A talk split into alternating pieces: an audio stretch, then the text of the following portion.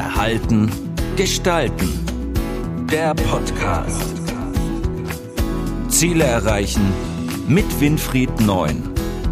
Thema heute. Hashtag Post-Corona-Future oder wie schaffe ich es, trotz der Corona-Gefahr glücklich zu sein? Corona-Krise hat uns immer noch voll im Griff. Ein Impfstoff ist erst 2021 in Sicht und jeder von uns ist es leid, dieses Thema und die Situation ertragen zu müssen. Wie schreibt der Komödiant Mario Barth auf sein T-Shirt? Corona ist ein Arschloch. Mit diesem Statement spricht er vielen aus dem Herzen. Corona macht uns depressiv, unglücklich, und vor allem aggressiv.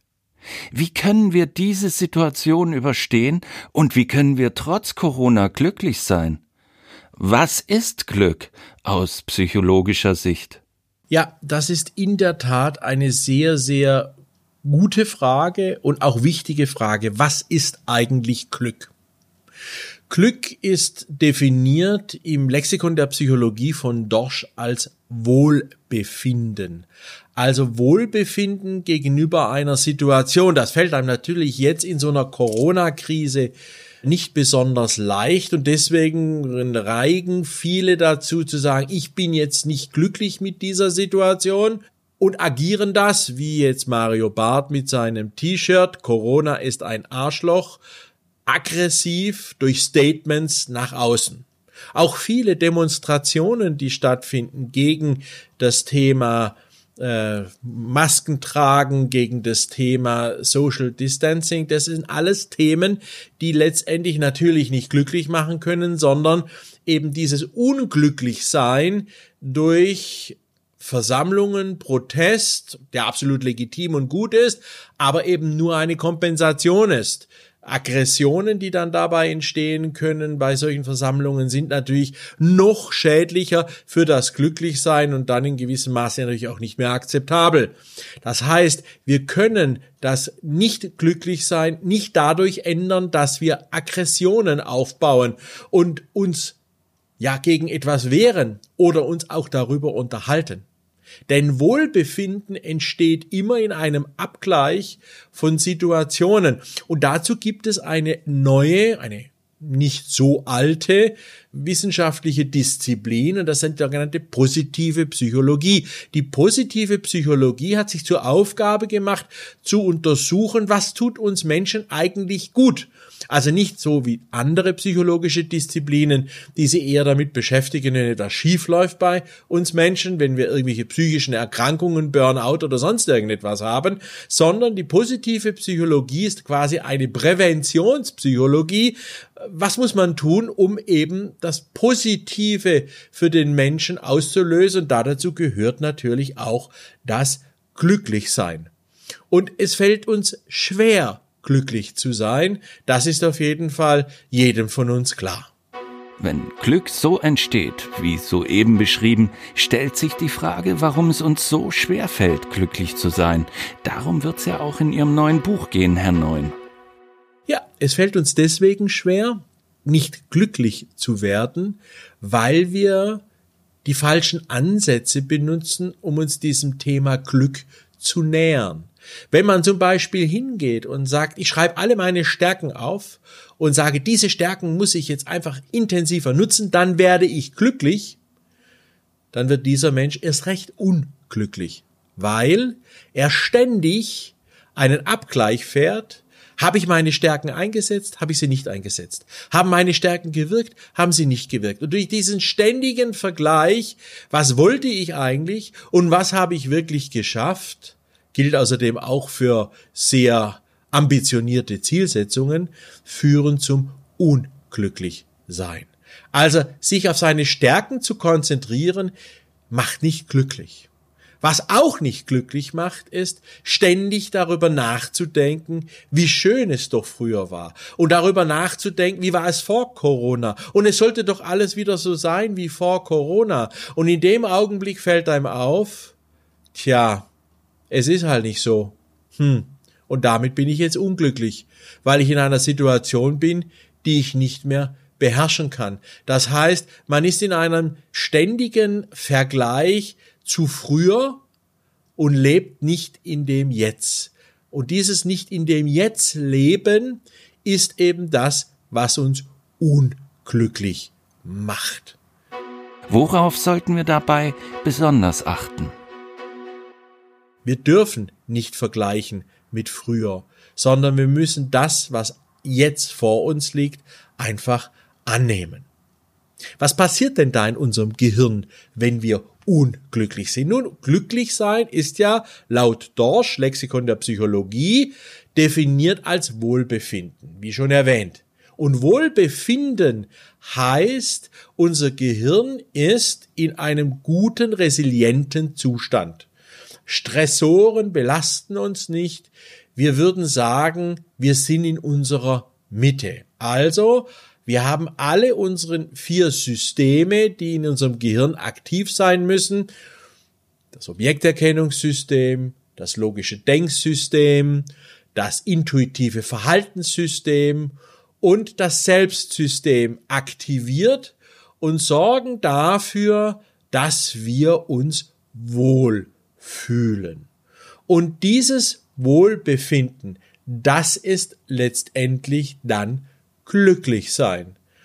Weil all die Probleme und Herausforderungen, die an uns herangetragen werden, jetzt auch über die Corona-Krise, prallen an uns ab wie Wasser an Ölflächen. Es ist wie ein Lotus-Effekt, den wir in unserem Gehirn aufbauen und fühlen uns deswegen als souverän, gelassen und glücklich. Welche Rolle spielt Resilienz dabei? Wie schon erwähnt, spielt die Resilienz eine große Rolle. Resilienz ist eben genau diese Fähigkeit, Gelassenheit und Gleichgewicht der Systeme in unserem Gehirn aufzubauen. Dazu gibt es natürlich verschiedene Möglichkeiten. Also sprich, man muss lernen, ein für sich professionelles Stimmungsmanagement aufzubauen. Das heißt das. Das heißt, ich muss lernen, negative Affekte, Gefühle, Emotionen durch Selbstregulation, also ich mich selber zu beruhigen, mich selber auch zu beweisen im Sinne von, ich weiß, ich kann das realisieren, was da auf mich zukommt. Diese Selbstregulation hilft uns dann, diese negativen Affekte einzuschränken, was zu Gelassenheit führt. Ich habe immer den Überblick über bestimmte Dinge, also ich weiß, worum es geht, ich erkenne Situationen, auch das macht gelassen. Und wer es wirklich rein technokratisch realisieren will, der sollte für sich selber zwei Punkte realisieren. Nämlich auf der einen Seite, er soll jeden Abend ein sogenanntes Optimismus-Tagebuch schreiben. Das heißt, jeden Abend drei gute Dinge aufzuschreiben. Dinge, die an diesem Tag gut gelaufen sind und dies eine ganze Woche lang machen.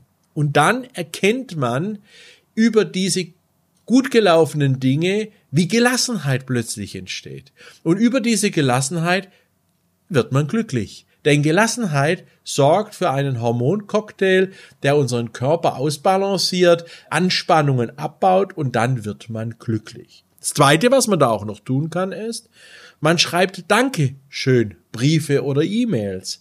Das heißt, innerhalb einer Woche schreibt man einen Brief oder eine E-Mail an eine Person, die etwas Spezielles für einen getan hat. Also der man zu Dank verpflichtet ist.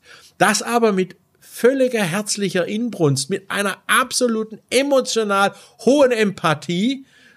Und dann sieht man, wie man plötzlich glücklich ist darüber, dass man einem anderen etwas Gutes getan hat über diesen Dankeschön-Brief. Also Resilienz ist ein ganz wichtiger Faktor, der uns hilft, glücklich zu werden.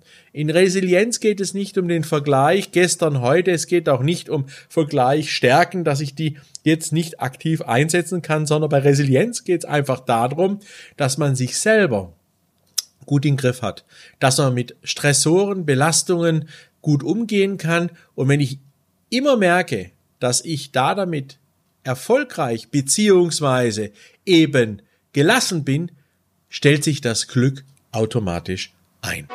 Welche praktischen Tipps gibt es dabei?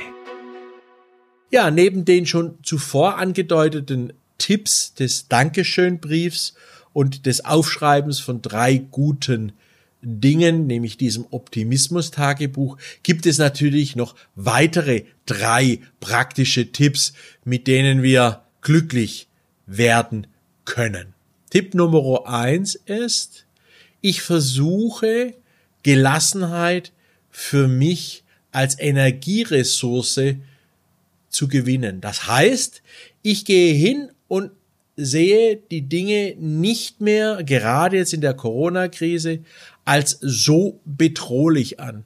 Ich stelle mir einfach vor, dass ich, egal was da passieren wird, egal was da auf mich zukommt, ich kann mit meiner zur Verfügung stehenden Intelligenz, Kompetenz, Empathie, Anpassungsfähigkeit, Freundlichkeit, Zurückhaltung, egal was es ist, aber mit dem, wer ich bin, kann ich diese Situation bewältigen. Und damit wird Gelassenheit zu einer Energiequelle und man geht Dinge mit einer Souveränität an, die da auf einen zukommen.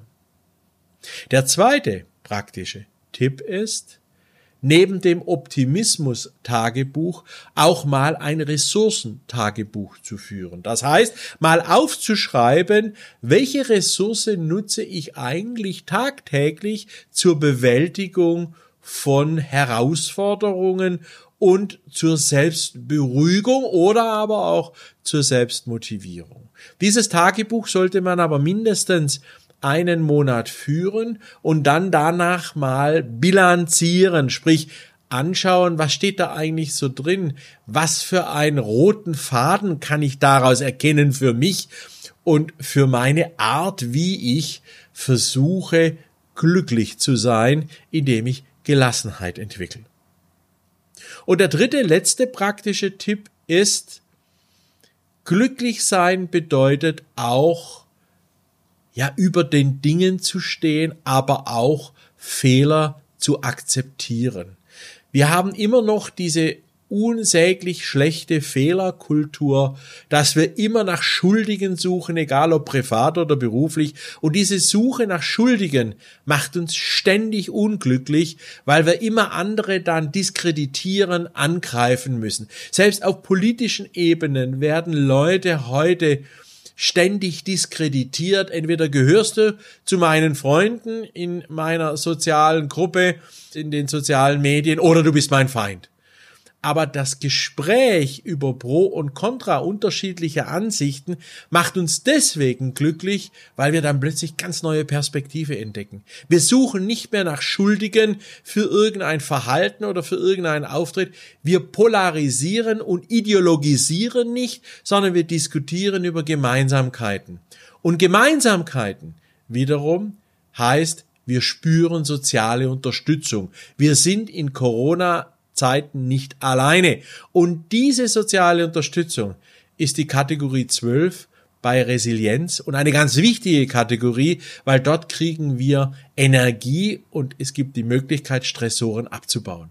Also nicht mehr ideologisieren, nicht mehr abgrenzen, nicht mehr gegenseitig sich vorwerfen, wer was wo nicht getan hat, sondern Gemeinsamkeiten suchen, dialogisieren, diskutieren und positiv streiten. Denn positives Streiten macht deswegen glücklich, weil man plötzlich neue Dinge erkennt, die man vorher gar nicht erkannt hat. Ich wünsche euch viel Erfolg beim Umsetzen meiner praktischen Tipps. Wer mehr wissen will, kann dies gerne unter www.neunzeit.de oder www.verhaltengestalten.de und in einem Monat kommt mein neues Buch heraus, warum es uns so schwer fällt, glücklich zu sein. Gerne könnt ihr auf www.verhaltengestalten.de über eine kurze Info-E-Mail schon mal die nächsten Ausgaben oder die ersten Ausgaben für euch reservieren. Viel Spaß und ich freue mich auf das nächste Mal. Das war Verhalten gestalten, der Podcast für Innovation, Führung, Resilienz und Digitalisierung. Weitere Informationen Zu diesen Themen und zu Winfried Neun finden Sie im neuen Zeitmagazin und auf der Website verhaltengestalten.de.